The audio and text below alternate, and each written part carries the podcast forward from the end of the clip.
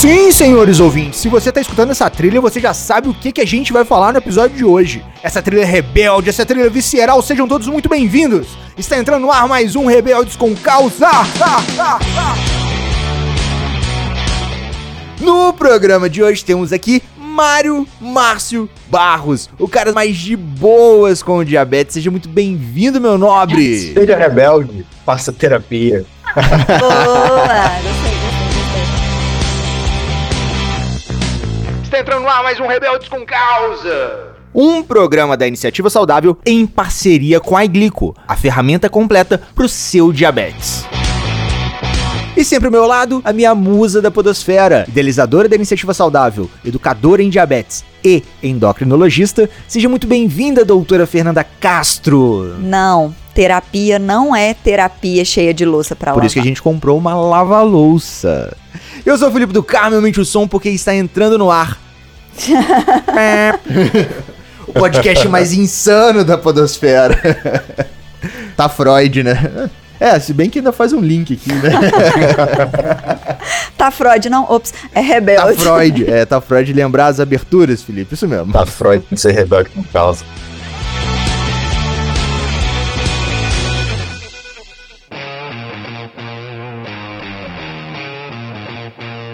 Então vamos lá, senhores ouvintes, mais uma semana, mais um mês, mais um Rebeldes com Causa, o trigésimo episódio do Rebeldes com Causa, pra gente comemorar essa marca festiva que nós temos aqui, que começou em outubro de 20. É, o tempo vai passando, quase três anos de, de episódios, 10 episódios por ano em média. Tá bom, porque esse ano aí a gente deu uma desacelerada na produção dos episódios por motivos de força maior, mas a gente continua. Firme e forte, igual um prego no angu, né? igual o máximo da. A maioria das pessoas por aí afora está assim, igual um prego no angu, por falta de terapia. Tô aqui firme e forte. É, nem tão firme, também nem tão forte, mas tamo aqui. Muito bom, e pra gente falar, e o nosso tema de hoje é sobre terapia, né? Terapia. Terapia de louça pra lavar, comprar uma lava-louça, marcar uma sessão com um psicólogo, né? Como se organizar. Se você já conhece os nossos episódios, se você não caiu de paraquedas aqui, você sabe que já tem mais de 200 episódios na Podosfera que a gente fala do autoconhecimento. A gente sempre fica assim, putz, se conhece, conheça e tal, é uma palavrinha que a gente brinca que é o bingo daqui. E hoje vai ser repleto de autoconhecimento porque a terapia com um psicólogo, com um profissional certificado, qualificado, aquele profissional que realmente estudou para poder te orientar, para poder te puxar a orelha, para poder te trazer questionamentos e reflexões, o psicólogo seria o profissional mais adequado para você fazer essas trocas, né? Ter essa, esses insights de quem você era, quem você pode ser, você pode se tornar, para ele enfiar o dedo na ferida, alguma coisa assim. Eu me perdi na abertura, eu, eu não sei o que, que eu iria falar. Relaxa. Você tá precisando de terapia? É, é isso que falta, né? tipo, Quer marcar uma hora comigo? eu- co- co- como estão seus horários meio-dia aqui, esse cara? Posso abrir um horário pra você, Felipe. Mas não pode, não é? Não tem esse negócio que terapia, terapeuta, se for amigo, não pode. É, tô brincando, não. Na verdade, não tem uma regra clara que diga assim, isso pode, isso não pode. O que existe, um direcionamento ético que diz que quando um vínculo de amizade ou de proximidade, afeto, um vínculo familiar ou, qualquer outro vínculo atrapalha o vínculo terapêutico, não se deve atender, não se deve fazer terapia com aquela pessoa. É melhor indicar para um outro profissional que consiga estabelecer um vínculo terapêutico sem que outro vínculo atrapalhe esse vínculo terapêutico. E aí dá margem para um monte de interpretações aí, né? E aí a gente vê é, profissionais bastante éticos, né? E a gente também vê é, alguns profissionais atendendo sobrinho, atendendo irmão, atendendo amigo. Acontece também. É, tipo, você quer dar um Mas- conselho pro seu conhecido, aí fala pra marcar uma hora com e vai ficar embasado É, o- ali, né? Uma conversa informal, um aconselhamento, não tem problema nenhum. Agora, sessões formais de psicoterapia, o, o- o vínculo de amizade um próximo ele tende a atravessar o, o vínculo terapêutico. E aí precisa ter muita atenção. E precisa ter atenção, inclusive, para o vínculo terapêutico não se tornar algo diferente do vínculo terapêutico, virar um vínculo de amizade, uhum. né? Não que Sim. não possa existir uma proximidade, até saudável e é, e é interessante que exista mas ele precisa estar atrás de uma linha muito tênue e muito difícil de ser vista, mas que a gente tá, tem que estar sempre atento para não atravessar essa linha, porque ela é muito saudável quando você, quando você desenvolve uma proximidade, quando esse vínculo terapêutico é muito forte. Mas é, em determinados momentos ultrapassar essa linha e ultrapassar esse vínculo terapêutico virar um vínculo afetivo, um vínculo de amizade, né? É, do paciente, assim, na casa do paciente, aí já ultrapassou uma linha que é importante ser mantida, tanto no sentido ético quanto no sentido mesmo de conseguir atender de uma maneira saudável o paciente, né? buscar buscar um, um, uma melhora no sentido geral de saúde mental, enfim. Paciente. Vamos até começar pelo início, né? Tipo, para aquele paciente que tem aquele preconceito que terapia é coisa de maluco, qual que é a importância do indivíduo fazer terapia ou ter um acompanhamento com um terapeuta, com um psicólogo? Então, existem várias abordagens do trabalho da psicologia clínica. Entre elas existe a TCC. Existem outras, a psicanálise, a análise comportamental, enfim. Dentro da própria TCC existem várias linhas de TCC. TCCs mais clássicas, TCCs mais modernos, TCC onda, enfim. Cada profissional e cada linha vai trabalhar de uma maneira mais específica, diferente, mais alinhado com a maneira dele. E existem é, N é, motivadores para uma pessoa procurar a psicoterapia. Tem situações em que a pessoa ela sente uma necessidade, ela sente um, uma vontade de expressar e, e, essa expressão ela trabalha muito no sentido de uma manutenção de, de, de, saúde mental e isso já se dá como um motivador para organizar as conversas, assim, né? Tipo isso? A pessoa fala e aí organiza os pensamentos. Exato. E consegue se sentir melhor, né? Assim. Exatamente isso, Fernanda. A própria fala, ela já tem uma função cognitiva, uma função na linguagem. A linguagem exerce uma função no pensamento. A gente, a gente tem uma capacidade grande de abstração porque a gente, em algum momento da história do desenvolvimento do ser humano, ele desenvolveu a capacidade da comunicação através da linguagem. Então, a linguagem, ela tem uma contribuição cognitiva a fala auxilia na organização do pensamento. Mas aí o paciente vira para mim e fala assim: Mas então, se eu falar com a minha vizinha, com a minha filha, eu vou estar tá organizando meu pensamento. De certa forma, vai. Como a gente explica, né, assim, qual o benefício adicional de um profissional da terapia cognitivo comportamental, por exemplo, né? Que ele não vai fazer fofoca pra vizinhança, né? É, tem isso também. Os meus pacientes nenhum gosta de consultar com os psicólogos do bairro, ou, ou da, às vezes quando é cidade pequena, né? Que é um da outra cidade. Começa por aí. Inclusive, isso é um ponto interessante, porque o, o ao psicólogo, ao profissional de saúde, não só ao psicólogo, né? Ao, ao profissional de saúde, o médico também, ele, ele precisa obedecer um sigilo.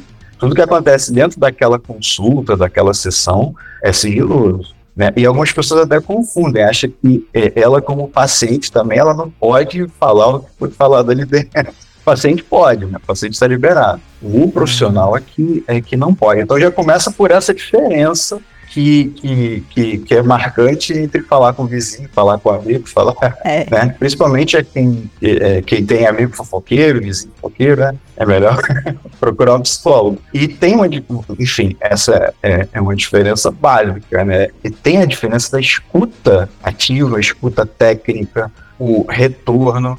Existe também, além, é, embutido ali no trabalho da psicoterapia, o próprio aconselhamento psicológico. Só que esse aconselhamento psicológico, ele é diferenciado do aconselhamento de um amigo. Primeiro, porque o psicólogo não está envolvido emocionalmente. Ele, justamente, esse laço, né, lá do laço que a gente está falando, o, la, o, o, laço que ele tem com o paciente é um, é um, laço terapêutico, é um vínculo terapêutico, não um vínculo emocional. Então, ele não faz parte do mesmo grupo, do mesmo círculo de amigos, ele não tem, ele não tem vínculo emocional, afetivo com outras pessoas que estão fazendo parte daquela narrativa do paciente. Então ele consegue, a partir dessa premissa, ele já consegue ter uma visão mais ampla, ele consegue identificar o funcionamento cognitivo, a maneira de pensar e o funcionamento emocional também, ele consegue identificar emoções, emoções primárias, secundárias que a pessoa manifesta na situação que ela narrou, durante a narração dela. É, o psicólogo vai fazer as perguntas certas para ela poder refletir sobre aquilo, né? E não ficar, é, assim, só escutando,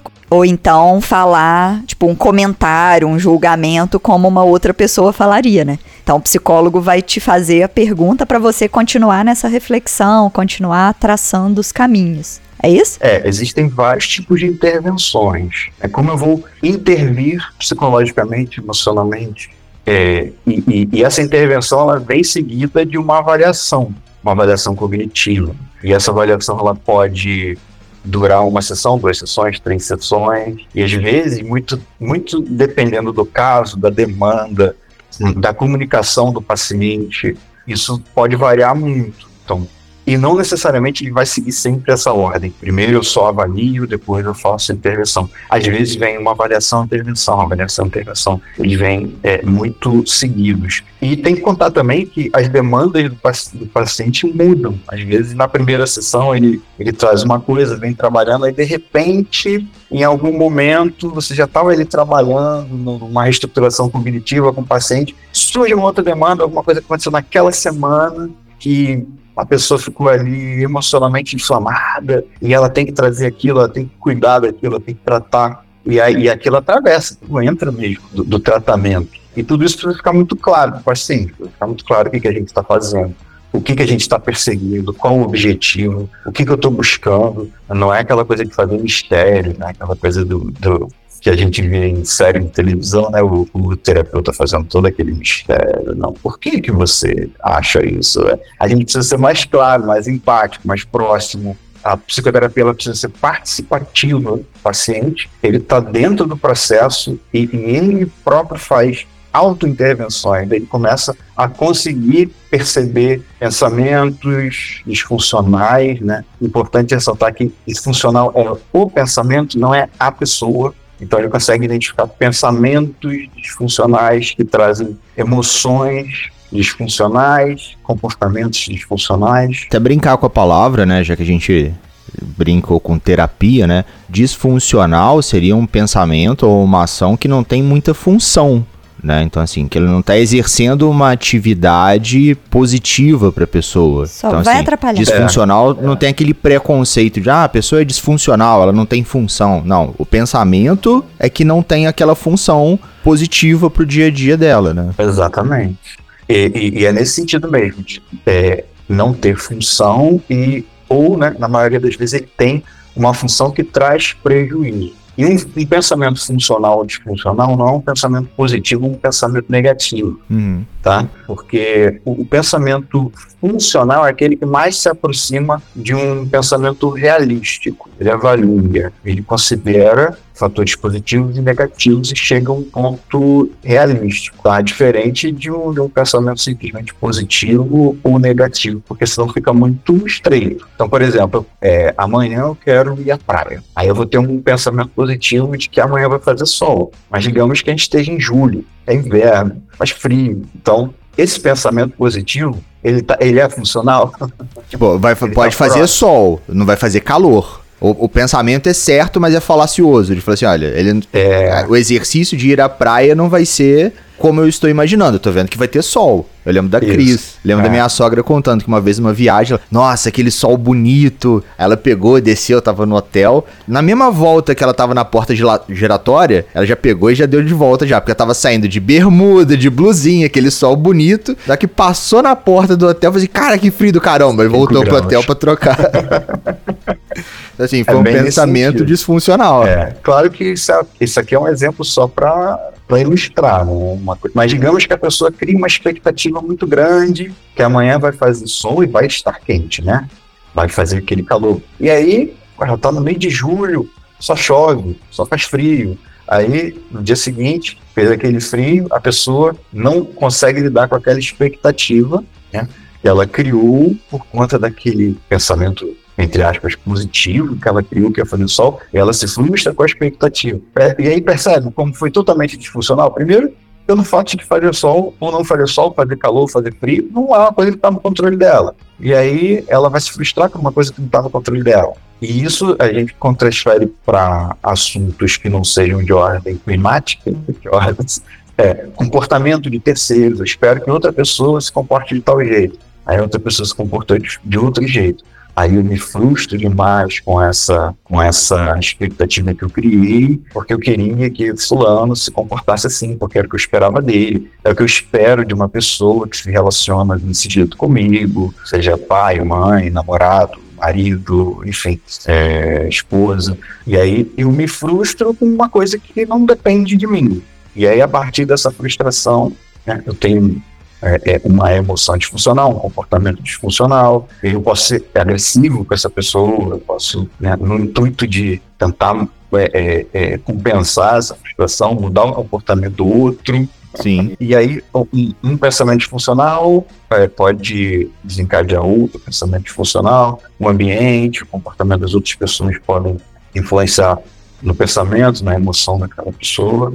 E se a pessoa não consegue intervir nisso, consegue fazer uma avaliação disso, ela pode entrar nesse, nesse ciclo mesmo e, e, e retroalimentando. E aí o, o, o, trabalho do psicoterapeuta ele vai muito nesse sentido de, de, ajudar a pessoa a olhar para o próprio comportamento, para o próprio pensamento. É, seria um, um processo de sair dela para que ela possa virar um, uma terceira pessoa, né? Ela vê a cena em que ela estava ou a situação que ela estava. Faz muito parte também, pode ser uma das estratégias. Uma das estratégias pode ser essa. O psicoterapeuta conduzir ela para uma terceira pessoa e essa terceira pessoa olhar para o comportamento dela como se fosse outra.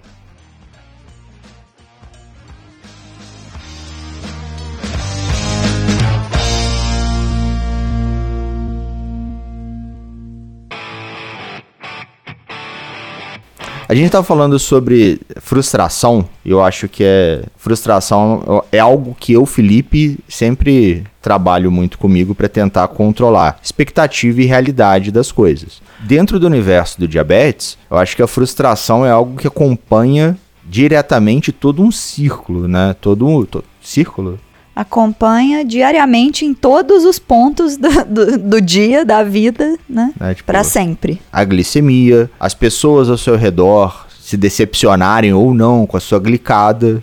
O pai, você deu um exemplo agora há pouco. Aí eu fiquei pensando, tipo, os pais se decepcionando com um filho adolescente. Assim, ah, não, pai, eu aplico insulina direitinho e tal, que não sei o que. Vai lá ver aquela glicada lá de Porra, filho. Tipo, tava 17, aplicando... já tive um, jurando que tava aplicando insulina, com 17 de glicada. Tava aplicando a insulina em, em outra pessoa, no bonequinho, né? Não nele.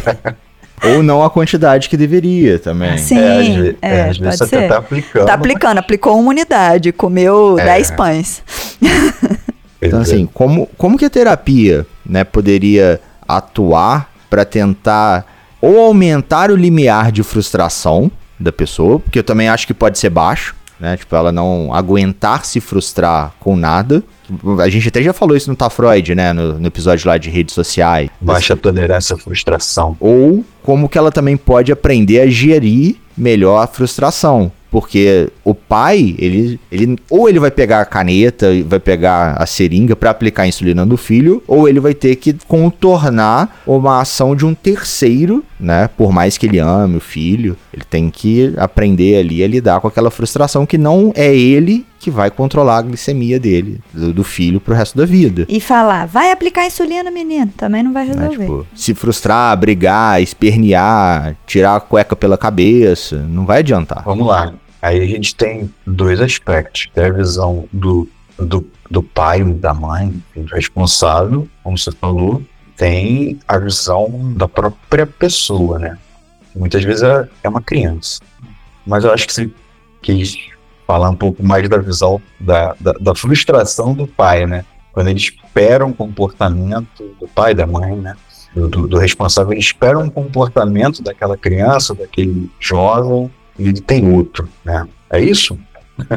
isso também. Tipo, um mundo de frustrações. Exatamente né? isso, um mundo de frustrações. Né? É. Tipo, o filho tá frustrado com a própria glicemia, porque comeu e não conseguiu controlar. É, os pais tá frustrado com a glicada do filho, a vida tá a vida frustra, né? O diabetes é. é. um plus que vai gerar muitas frustrações porque você gera uma expectativa de tipo, fiz a contagem de carboidrato certinha, fiz a correção para minha meta de glicemia, mas o resultado não foi o esperado. E aí você tem que você se frustra e fica procurando quais os motivos para isso ter acontecido. Né? Será que é porque onde eu apliquei tinha uma lipodistrofia, tinha uma partezinha ali que não está absorvendo insulina? Ou será que eu não esperei os 10 segundos depois que eu apliquei com a canetinha e aí a insulina não acabou de sair? Será que a, a, a agulha estava entupida? Será que foi porque o que eu comi tinha gordura e proteína e aí subiu foi por isso e não por causa do carboidrato. Então assim, são mais de 50 variáveis ali para você conseguir resolver aquele enigma, né? E na maioria das vezes não vai conseguir resolver e você vai fr se frustrar de novo daqui a um tempo. Então assim, ou você vai ter que resolver vários ao mesmo tempo para não, não ter risco de se frustrar de novo tão rápido. Ou você vai descobrir um novo enigma. Vai descobrir o 51 primeiro, né? É o que a Fernanda falou. É um mundo de possibilidades, de expectativas não esperadas e frustrações. Fica até difícil, você sabe por onde a gente começa a, a falar e a lidar com isso. Mas isso que, que a Fernanda descreveu já é até um, um momento na vida da pessoa que ela está começando já a fazer uma avaliação, ela está tá se colocando uma dúvida do que, que pode ser. Sim. O que, que pode ter causado isso? É, isso é, é um momento mais adiante, inclusive que a pessoa já está caminhando para uma me melhora significativa na saúde dela de uma maneira geral. Verdade. Porque, de alguma forma, ela está ela tá buscando uma resposta, ela está criticando o que pode ter, ter dado errado e, e, e, ela já demonstra até algum nível de conhecimento, né? Ela já pensa assim, pô, mas será que eu apliquei num lugar que tem lipodistelfia? Será que a, a, agulha não estava um pouco entupida e saiu menos insulina ou não saiu é, insulina? É, essa pessoa que eu descrevi já tem um certo grau de educação em diabetes, né? Na verdade, o que na maioria das vezes acontece é assim, a pessoa mediu e se frustrou porque a glicose está alta, ponto. Como que ela vai evitar essa frustração? Não medindo a glicemia. É. Né? Então, assim, isso é o que acontece na grande maioria das vezes. Se eu não olhar pela janela, vejo tem lá fora. É. Em grande parte das vezes, a pessoa, quando vê aquele número, ou quando é, ela entende que não deu certo o que ela fez, vem uma frustração que está ligado a crenças subjacentes, crenças nucleares, de que ela não, ela não é capaz de, de lidar com aquilo, ela nunca consegue mesmo, aquilo ali só prova que ela é menos capaz, ou que ela nunca vai conseguir fazer isso. Essa fase é a fase é, é, é a fase que a pessoa ela não está nem tentando uma, uma justificativa. E, e, é, e, são os casos mais comuns. Ela só se culpa e pronto, né? Ela só se culpa e, além de se culpar, os, o, as experiências da vida, né? Toda a experiência que a pessoa passa, ela funciona como um meio de aprendizado. É mais ou menos isso que a gente está o tempo todo fazendo. Existe um estímulo, a gente responde esse estímulo, tem uma resposta, e a gente, e a gente vai aprendendo com a repetição disso, ou seja, vai reforçando. Então, quando mais uma vez não deu certo, quando mais uma vez a pessoa tinha uma expectativa que não foi atendida, mais uma vez ela reforça uma crença de que ela não consegue fazer aquilo. E aí chega ao ponto de é, um, um psicoterapeuta perguntar assim para a pessoa qual, quais as evidências que você tem de que você não é capaz de fazer isso. E ela é capaz de descrever essas evidências. Não, porque milhares de vezes eu fiz, eu apliquei insulina certinho, fiz tudo certinho e, e não consegui. Ela não diz, não deu certo. Ela diz, eu não consegui. Sim. Eu não fui capaz. Eu escuto isso muito de mães também de, de mães de, de crianças com diabetes, sabe? Assim, que ela se sente culpada por não ter conseguido que a glicose do filho ficasse boa. Né? E, assim, e mesmo mães com, com conhecimento em diabetes, de ah, será que foi porque eu não troquei o, a cânula da, da, da bomba de insulina lá no dia certo? Ou será que foi porque eu não apliquei, não informei lá os carboidratos 15 minutos antes, né? Essas coisas assim, todas ela fica fica se se perguntando sem ter certeza, porque é uma coisa repetitiva, várias vezes ao dia, ela não tem certeza se ela fez dessa forma dessa vez ou não. Então, assim, gera uma frustração muito grande, tanto para a pessoa com diabetes quanto para o cuidador. A gente, a gente repara muito nesse tipo de fala. Parece uma diferença boba, mas muitas vezes esse, esse detalhe da fala diz alguma coisa que o vizinho, o amigo, o fofoqueiro, ele não vai perceber muitas vezes. É. Que é quando a pessoa diz assim, fiz e não deu certo. Ou seja, eu tirei de mim isso. isso, foi, isso a situação não deu certo. Uhum. E aí, ok. E aí isso me dá uma capacidade maior. Isso não resolve todos os problemas, mas me dá uma capacidade maior de olhar a situação e tentar entender a situação. Sim. O que é diferente de quando ela, ela usa a seguinte fala: fiz e não consegui não deu certo porque eu não consegui, porque eu não fiz correto, porque eu errei. E, normalmente, comumente vem acompanhado de eu sempre erro, eu nunca consigo, eu não, eu não consigo calcular, eu não consigo acertar a quantidade correta de insulina, eu não consigo calcular a quantidade correta de carboidratos, eu não sei como é que calcula é, durante o tempo, quanto que eu tenho, quando que eu tenho que, que corrigir de novo, eu nunca acerto. Né? Eu sempre esqueço as duas horas após, eu sempre esqueço. Então vem tudo muito ligado a ela e, e, e a ela própria, e a ela própria não conseguindo fazer algo, ela própria não sendo capaz de alguma coisa. É como se fosse é, uma busca de evidências de que ela não, não consegue para reforçar a crença de que ela é incapaz. É, esquece que tem todas as outras variáveis, né? É, tipo, exatamente. Pode ser porque a pessoa fez alguma coisa que ela já tinha o conhecimento e esqueceu, mas Sim. na grande maioria das vezes, o problema é que tem milhares de variáveis e não esse esse erro da pessoa, né? É. E às vezes são e, às vezes, uma vezes, muitas coisas estão até fora do controle dela, pela própria. Sim, com certeza. Fatores emocionais, fatores ambientais. Surge uma emergência, ela precisa sair correndo, fazer alguma coisa. Aí sair correndo para fazer alguma coisa envolve uma maior atividade física, né? Que atividade física não é só exercício, né? Sem dia de manhã. Eu nunca faço faxina na minha casa. Um dia de manhã eu resolvi faxinar na casa todinha.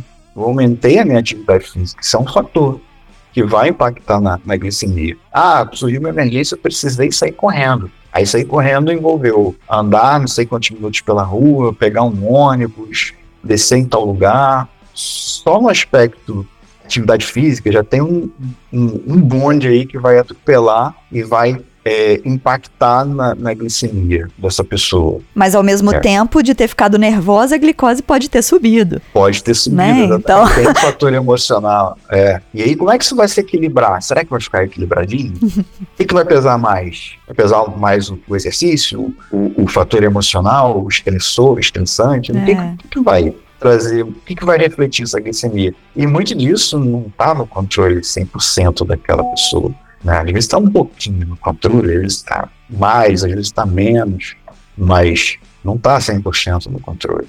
E a coisa de trazer a responsabilidade toda para si próprio gera uma expectativa de que tudo dê certo por fatores quase que merito, meritocráticos.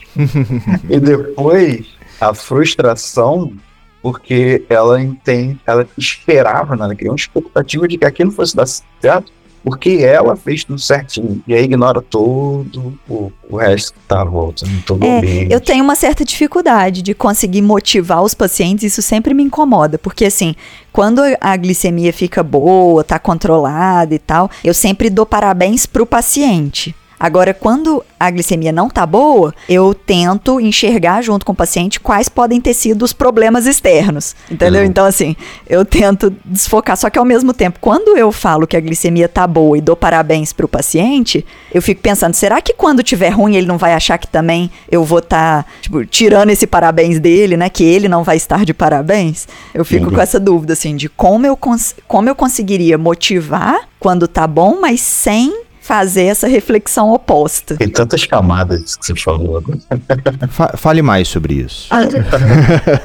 Me, me dá uma ideia aí, Mário. Ca- camada 1, por favor.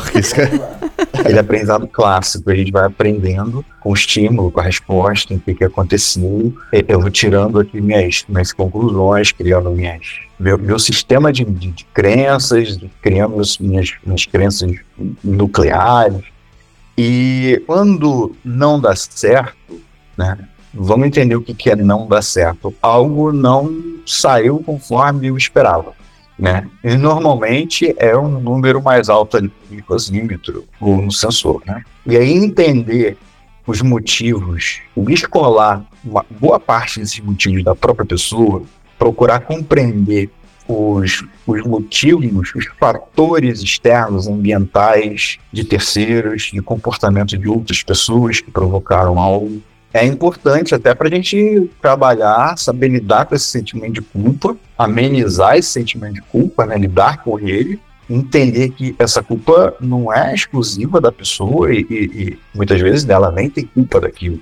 É um fator externo e ela precisa usar essa, essa experiência como um aprendizado para ela, da próxima vez, conseguir lidar de uma maneira mais saudável com aquilo, manejar aquela situação conseguir reconhecer é, coisas, conhe- reconhecer é, fatores, melhor dizendo aqui, que ela já aprendeu em experiências anteriores que influenciam e fazem um númerozinho ali subir. Ela, opa, isso aqui já aconteceu antes. Hum, eu já não estressei com essa situação aqui antes, isso aqui já aconteceu e não gostei do resultado. Não foi bom, foi frustrante para mim. Então, como é que eu lido com isso aqui melhor? E aí ela vai começar a perceber isso e começar a avaliar. Será que esse problema aqui é meu? Será que eu preciso lidar com isso? Tá, se o problema for meu, como é que eu lido isso de uma maneira menos danosa, mais saudável? E vai ter perguntas que ela vai se fazer, que ela vai ter uma resposta mais clara, que ela vai conseguir. Algum, algumas outras perguntas ela não vai ter essa resposta tão clara. E aí ela vai conseguir, ela vai precisar levar isso para uma sessão com um médico endocrinologista, uma sessão com o psicólogo clínico, enfim. Ela vai ter que levar isso para algum lugar para ela conseguir uma resposta como é que ela lida melhor com aquilo.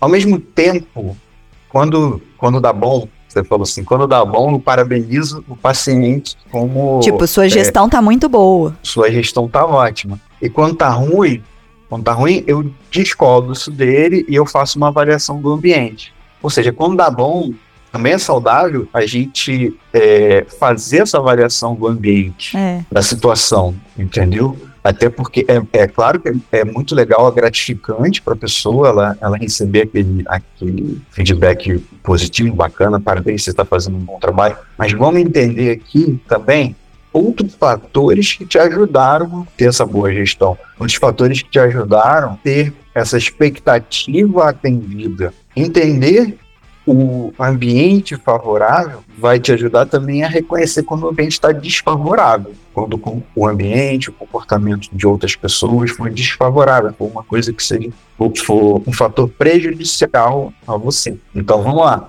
Nesse dia que, que- deu bom, você conseguiu fazer uma, boa gestão. Qual foi a situação que você estava? Onde você estava? O que, que aconteceu? Você estava com quem? Como era o clima? Como estava o teu humor nesse dia? Como estava o humor das outras pessoas que estavam com você? Em que tipo de situação vocês estavam envolvidos? Era uma situação de trabalho? Era uma situação de lazer? Procurar entender como essas situações que não, não, precisa, não precisa dar bom só em situações de, de lazer. Pode dar bom até em situações estressoras. Passei por uma situação muito difícil, mas é, houveram alguns fatores que me ajudaram. Reconhecer alguns fatores que não iriam me ajudar, não iriam ser positivos. E a partir do momento que eu reconheci, eu consegui lidar com esses fatores, ou transformar esses fatores em fatores positivos, ou me afastar desses fatores que, que me atrapalham e me aproximar de fatores que eu sei que me ajudam. Por exemplo, tinha alguém muito estressado, brigando com todo mundo,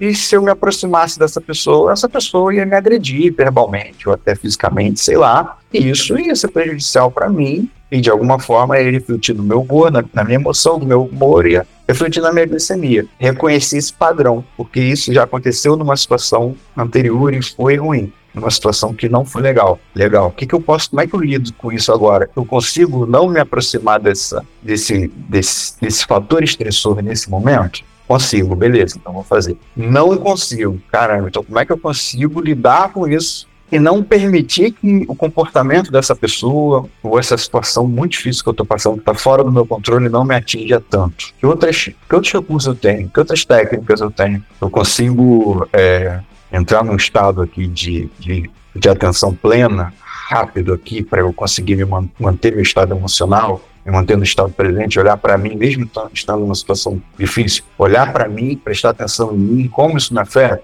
Tem condições de fazer isso? Tem, então vou fazer. Não tem, pô, uma coisa que eu preciso aprender. Vou procurar ajuda para desenvolver isso, para conseguir enfrentar essa situação difícil, essa situação estressora, de uma maneira mais saudável da próxima vez.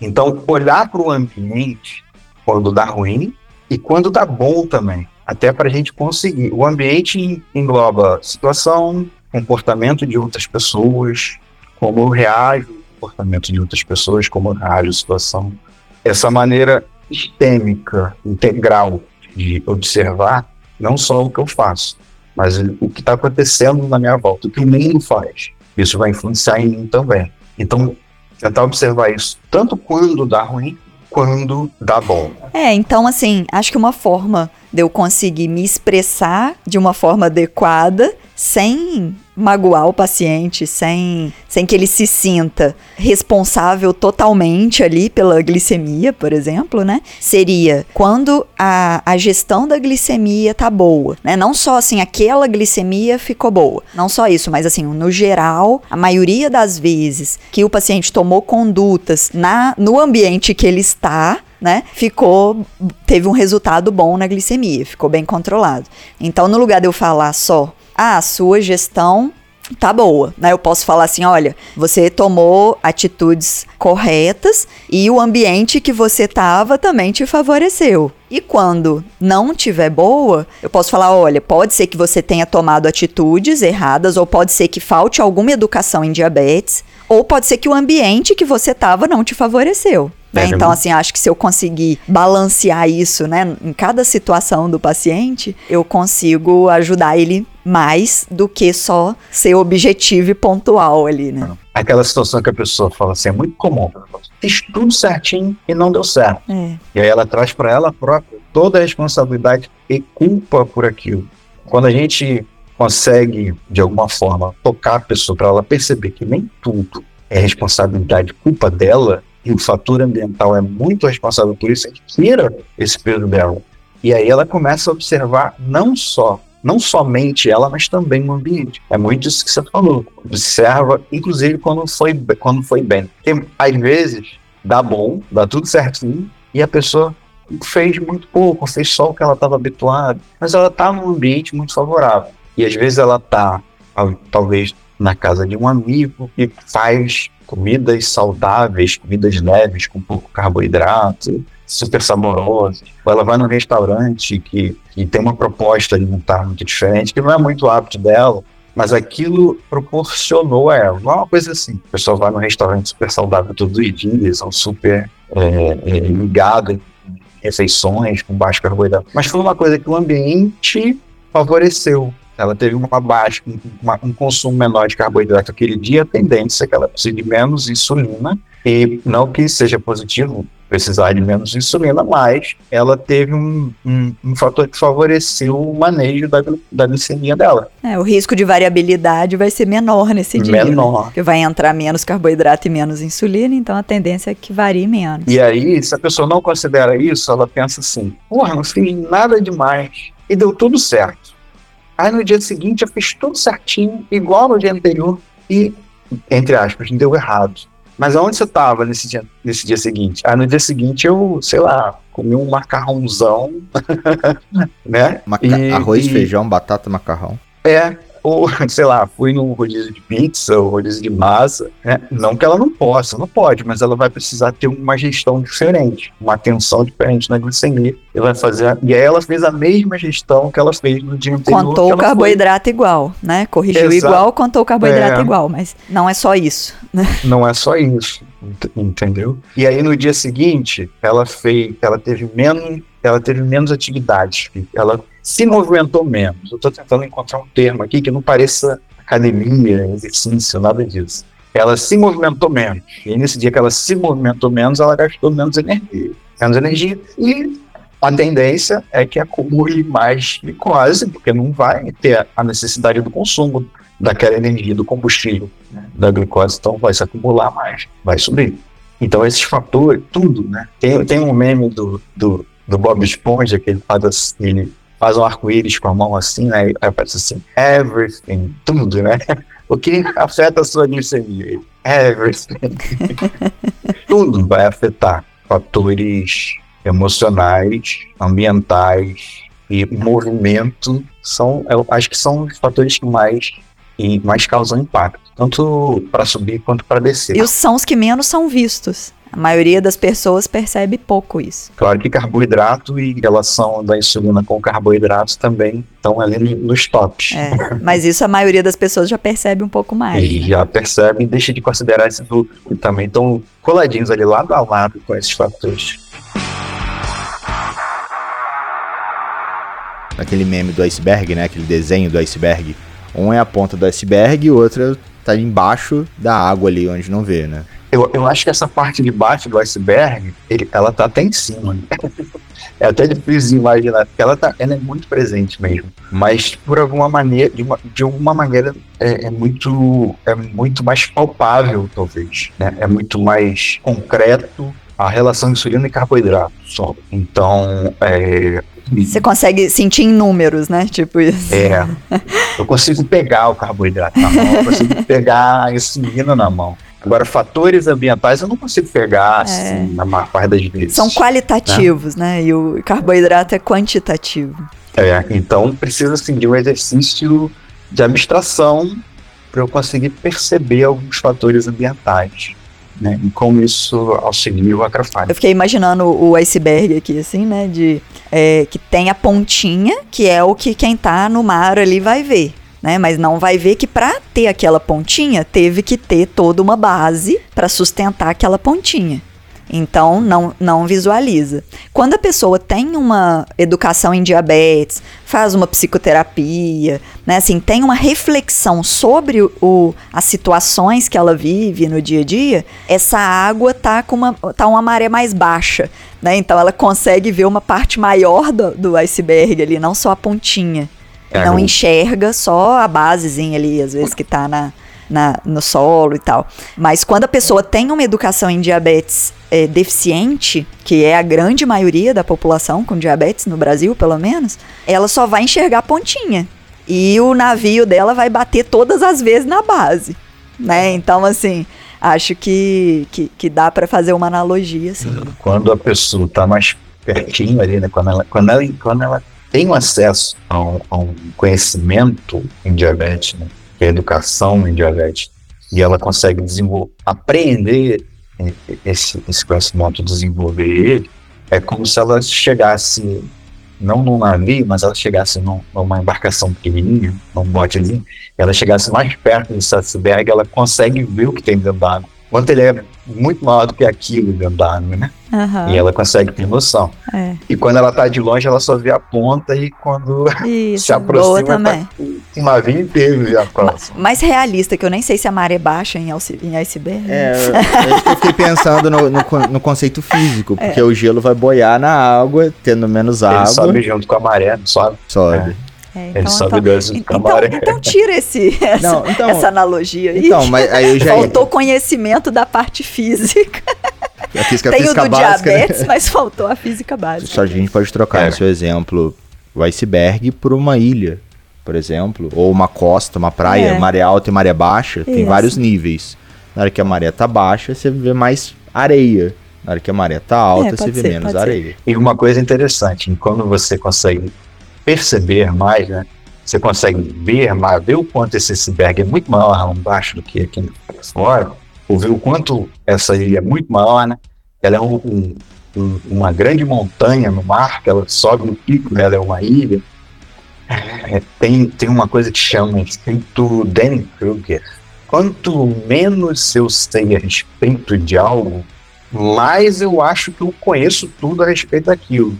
Ou muito a respeito daquilo. É como se fosse assim, você olhar uma ilha de longe e você imaginar, pô, eu sei tudo dessa ilha. E aí, quanto mais você conhece a respeito de algo, mais você percebe que muito pouco você sabe a respeito daquilo, que você tem muito mais a aprender a respeito daquilo. É quando você se aproxima da ilha, se aproxima do iceberg, percebe que ele é muito maior por baixo do que por cima. Então tem muito mais coisa para você aprender sobre aquilo e você sabe de verdade muito pouquinho sobre aquilo. Né? É. A gente Então- gosta de dar o, o exemplo do farol, né? Que quanto mais alto a pessoa sobe num farol, mais longe ela enxerga. Se ela estiver embaixo, ela vai ver só ali uma, uma partezinha, né? Exatamente. Farol marítimo, tá, senhores ouvintes? Aquele farol que fica lá no litoral. Não é o farol de sinal de trânsito, não. Nem de carro.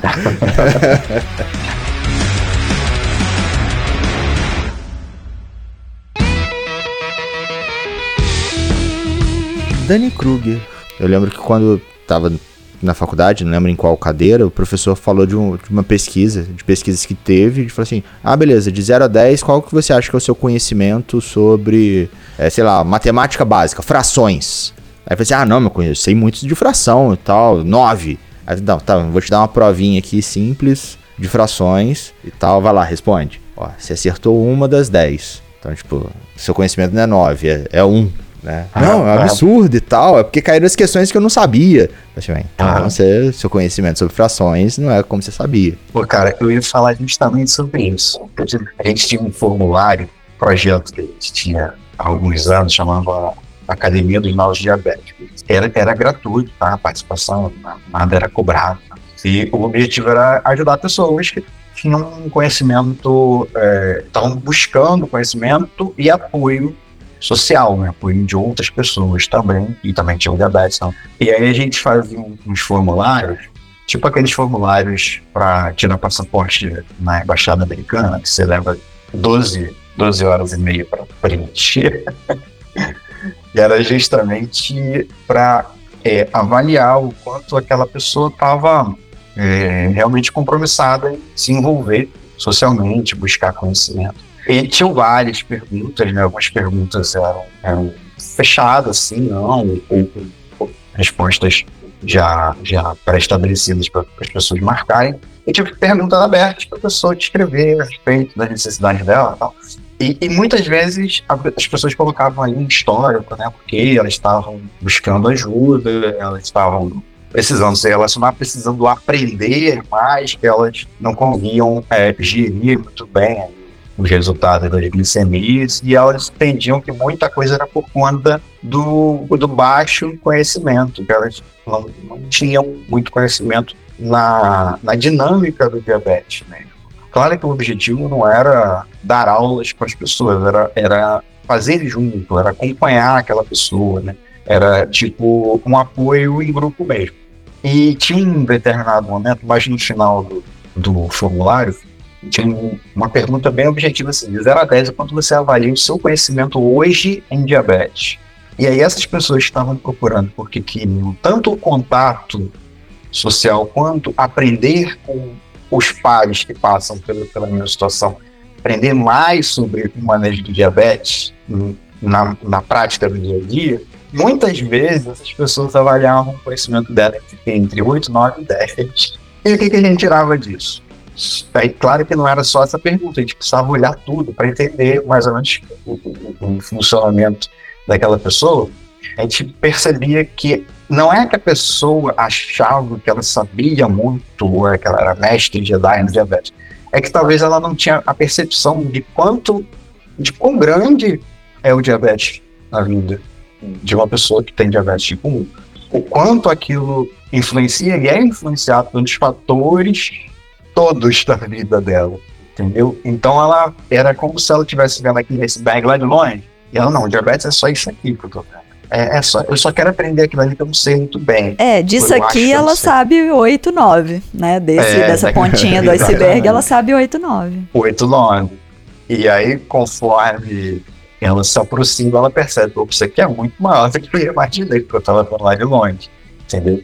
Mas é muito esse, é- é- aí é onde entra esse, esse efeito Danny Kruger, que a pessoa ela imagina que uma coisa é de um determinado tamanho, ela avalia que ela sabe muito daquilo, ou sabe bastante daquilo. E aí, conforme ela percebe a grandeza daquilo, daquilo né, do diabetes, de qualquer coisa, quando ela percebe a grandeza daquilo ela, opa, ah, agora eu tô vendo que isso aqui é muito maior, eu sei alguma coisa, mas tem muito mais coisa para aprender. Como se fosse um, olha, eu sei que existe contagem de carboidrato. Eu sei que é fazer umas continhas ali, mas tem muito mais do que só a matemática, né? Eu sei que tem insulina, né? Mas tem muito mais, tem como cuidar, armazenar e tal. Então, saber que existe não é saber sobre, né? Ainda tem os, os, os fatores emocionais, de humor, tô com paciência para contar isso hoje. Ah, vou chutar esse negócio. tipo, já tô há três horas preenchendo esse formulário, daqui a 10 minutos eu tenho que fazer não sei o que. Vamos lá. É. 8, 8, 8, 8, 8, 8, 8. Muito isso. Tem o fator aprendizado também. Já conto carboidrato há 8 anos. E eu ainda não percebi o quanto se desenvolveu a minha capacidade de contar carboidratos. Quanto eu melhorei nessa capacidade, nessa habilidade. E o quanto eu consigo, muitas vezes, só de olhar, eu tenho uma noção quase na mosca de quanto, de quantos carboidratos, quantos, quantos gramas de carboidratos tem naquilo ali que eu vou comer. Então, ter essa noção também de que isso é uma habilidade, é uma habilidade a própria quantidade de carboidratos é uma habilidade, ela vai sendo aprimorada ao longo do tempo, já facilita o processo de aprendizagem no início. E não saber disso atrapalha no sentido de que toda, toda habilidade nova, no início, né? Quando você está adquirindo essa habilidade, ainda é super difícil. Imaginar que ela vai ser tão difícil quanto no início por toda a sua vida limita o engajamento no próprio aprendizado. Quanto eu vou gastar energia para aprender fazendo isso aqui, mas isso aqui vai ser sempre muito difícil durante toda a minha vida. Entendeu como, como, como impacta no próprio aprendizado? Quando logo no início eu tenho essa noção, ou é me dada essa noção, alguém me fala, olha, isso vai ficar mais fácil ao longo do tempo. Mas quando a gente fala de contagem de carboidrato, que vai é, melhorar ao longo do tempo, que vai ficar rotineiro como dirigir um carro, a gente tem que lembrar que esse aprendizado precisa ser da forma correta também. Então, se a pessoa é, já começa só assim, medindo por colheradas e nunca pesou, por exemplo, um prato de arroz, para ela ter certeza se aquela colher dela é para ser mais cheia, mais vazia, para ter as 5 gramas de carboidrato, ela não vai saber né, se ela está acertando, se o fator de, de, de, se a razão carboidrato dela está certa ou não. Então, o ideal seria ela, pelo menos nas primeiras vezes, para ela poder treinar o olhômetro, ela pesar aquelas cinco colheradas de arroz que ela tá acostumada a comer e do jeito que ela pega também, né? Não pode ser, tipo, muito contando os grãozinhos de arroz ali. Mas então, assim, aí a partir do momento que ela pesou algumas vezes, viu que realmente dá sempre parecido ali aquela pesagem da forma como ela serve. Aí ela pode treinar o olhômetro dela e fazer a contagem pelas colheres, que fica muito mais vai fácil. Vai colocar na, na bolsa vai, e vai para todo lugar com aquilo. E vai ter uma grande parte, talvez a maior parte das pessoas, que vai pensar assim: que saco, que horrível, vou ter que comprar uma balança agora, andando com balança para lá e para cá, né? Isso que você falou aconteceu comigo já. Eu gosto muito de pão francês. e aí o que acontece? O pão francês deveria seguir um padrão, né? Mas ele, né? Cada padaria inventa seu padrão. Pelo menos aqui no IAS. E teve uma vez é, que, eu, que eu me mudei, uma das minhas milhares de mudanças de interesse. e a padaria do local ali, é, minha glicemia, porra, sempre, sempre, nunca, nunca tava acertando. Não é possível. O que, que tá acontecendo? Aí eu fui pesar o pãozinho, o pãozinho que deveria, pãozinho francês, né? Peso padrão, 50 gramas. Na padaria do meu endereço anterior era 50 gramas. Cheguei a pesar, de curiosidade, bacana. Aí fui pesar esse, era 65, 70 gramas. Então, isso explica muita coisa. Aí eu fiz aquela regrinha de 3 e cheguei na, na contagem é, do que seria o, o, uma unidade de pão daquela padaria específica. Claro que eu pesei mais de um, pesei em dias diferentes para confirmar, e beleza, cheguei à conclusão que existia um padrão naquela padaria. Vi que o pão francês deles era de 65 gramas e não de 50. Falei, beleza, tá confiável essa, essa padronização, vamos seguir essa. E, e aí passei a fazer uma contagem de carboidrato específica, específica para um pão francês, não de 50 gramas, mas de 65 gramas. Eu acho que os 50, perdão, o pão francês de 50 gramas, acho que está ali na, em torno de 27 gramas de carboidratos, 27, 28, né? E aí, enfim, eu fiz uma regra de 3 lá e fiz a contagem para aquele, aquele pão e começou, curiosamente, começou a, a ficar mais próximo da, do objetivo, ficar pertinho da meta. Falei, olha, não é que deu certo. E, e ali, eu preciso pesar o pão todo santo dia, toda vez que eu comer? Não, precisa nada. Eu já pesei aquele pão em, em pesei pães diferentes, em dias diferentes, e observei que existe um padrão naquela padaria, beleza. Mas aí o que eu aprendi? Toda vez que eu mudo de padaria, que eu mudo de lugar, ou que eu mudo de padaria, vale a pena pesar uma vez ou duas o pãozinho daquela padaria para ver se eles têm um padrão diferente, se eles seguem esse padrão diferente. Então, são coisas que a gente vai observar, que a gente vai desenvolver, mas que não necessariamente se tornam um, um hábito pesado. Uma coisa que eu tenho que estou obrigado a fazer isso a vida inteira para todos sempre agora, né? E não posso mais comer um graminha aqui de, de nada sem ter uma balancinha junto comigo, né? Tira um pouco, um pouco essa, esse peso.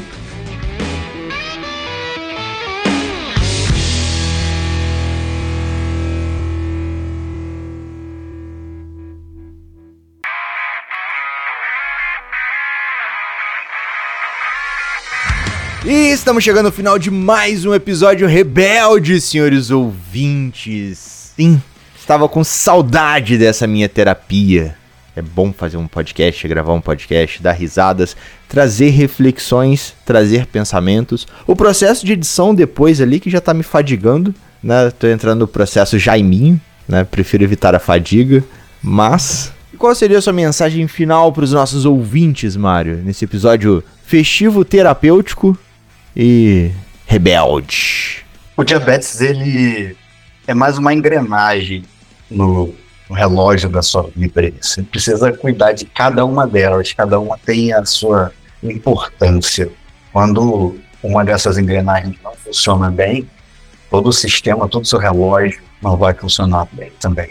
Então, cada uma dessas engrenagens tem a devida importância e o diabetes, sua vida afetiva, profissional, emocional, cada uma delas precisa da devida atenção. A psicoterapia vai te ajudar a observar cada uma delas, dar a devida atenção para cada uma dessas engrenagens, para que o sistema inteiro funcione de uma maneira mais saudável. Ó, oh, profundo, hein? Tudo bom? Pô. Eu li no livro. Pegou a referência? E você, minha musa da podosfera, o que deixa de recadinhos do coração, voadoras no coração? Lembrei da frase do Rebeldes que a gente sempre falava e que acho que tem tempo que a gente não fala, que a melhor forma de se rebelar é se educando e uma forma de se educar é realmente buscar os conhecimentos em diabetes. E outra forma de se educar, de uma forma talvez emocional, é a terapia.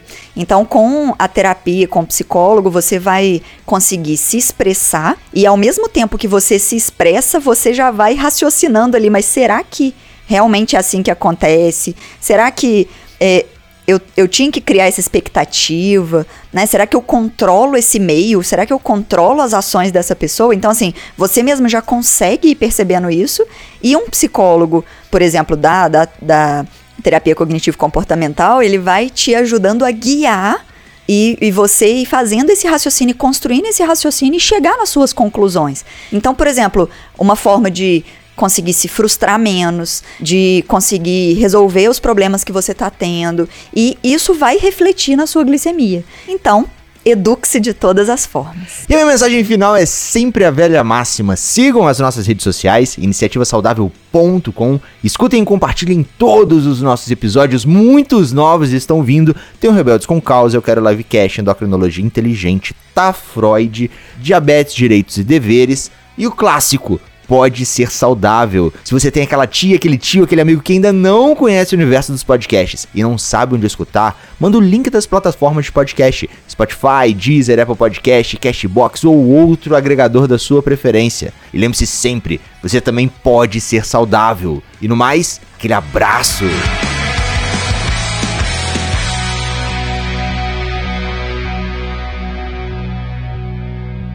Foi mal, teve um probleminha técnico aqui na gravação.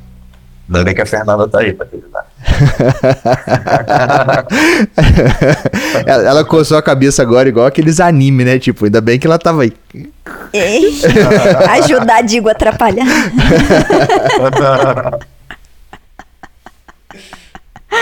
ai, ai. É, eu tenho hora que ser irônico também é terapêutico, né? A pessoa faz uma autorreflexão sem você Faz estar parte. julgando ela. Sim. Não, quer dizer então que você é o melhor nisso? É. O melhor do mundo? Pô, que honra minha estar aqui com você agora. O- Ontem eu vi o. Tem um cara que jogava basquete, sei lá, alguma coisa assim. Aí ele tava num podcast com o Bambam. Aí o Bambam, não, o Neymar não tem currículo futebolístico e tal. O Neymar, o que, que ele tem? Ele não tem uma Copa do Mundo? Ele não tem o melhor jogador do mundo? Ele tem o quê? Uma Champions? O melhor jogador da liga? Alguns títulos brasileiros. alguns títulos no Barcelona? Ou no Paris Saint-Germain, com aquela liga fraca? Aí o cara já mandou assim: ah, sim. Então, então você que é o bom pra caralho. O Bambam, tipo, tipo, tem um buraco lá pra ele se enfiar. Porque ele soltou. Ah, não, agora. Não, sim, você que é bom pra caralho com isso. Entendi, entendi. O cara não tem nada. Você que. tem- Você que é o cara, né? Comeu pra caramba, né? Tá se achando. Tem um meme dele que é assim, não sei se você já viu, né? Não. Ele vai levantar um peso, né? É, gerou meme, acho que ele tava fazendo vários vídeos desse. Aí ele tá na academia, vai levantar um peso lá, que assim é muita coisa, e todo mundo fala, pô, isso é muito até pra você. Que é muito nada, comer pra caramba antes de sair de casa, pô. Aí o negócio assim, quase não aguenta, mas vem. Teve, teve uns vídeos que ele fez com o Felipe Franco lá, que estavam É. malhando. Ele disse, não, eu tomei whey antes de vir pra cá. Eu fiz sei o quê? Vamos malhar, vamos malhar. Vamos. Eu só vi isso no meme, achei muito engraçado. Que ele fala assim, comi pra caramba antes de sair de casa, pô. Tá cheio de energia, agora, né? É, toda vez que eu tô tomando café, antes de sair de casa, eu, eu lembro disso. Comi pra caramba antes de sair de casa. Tem que aplicar insulina, tem que aplicar insulina. Aí vai, vai um meme da insulina aí, tipo, comi pra caramba antes de sair de casa É. e tal, que não sei o quê. Aí mostra lá o glicosímetro depois. Putz, não apliquei. Esqueci de aplicar.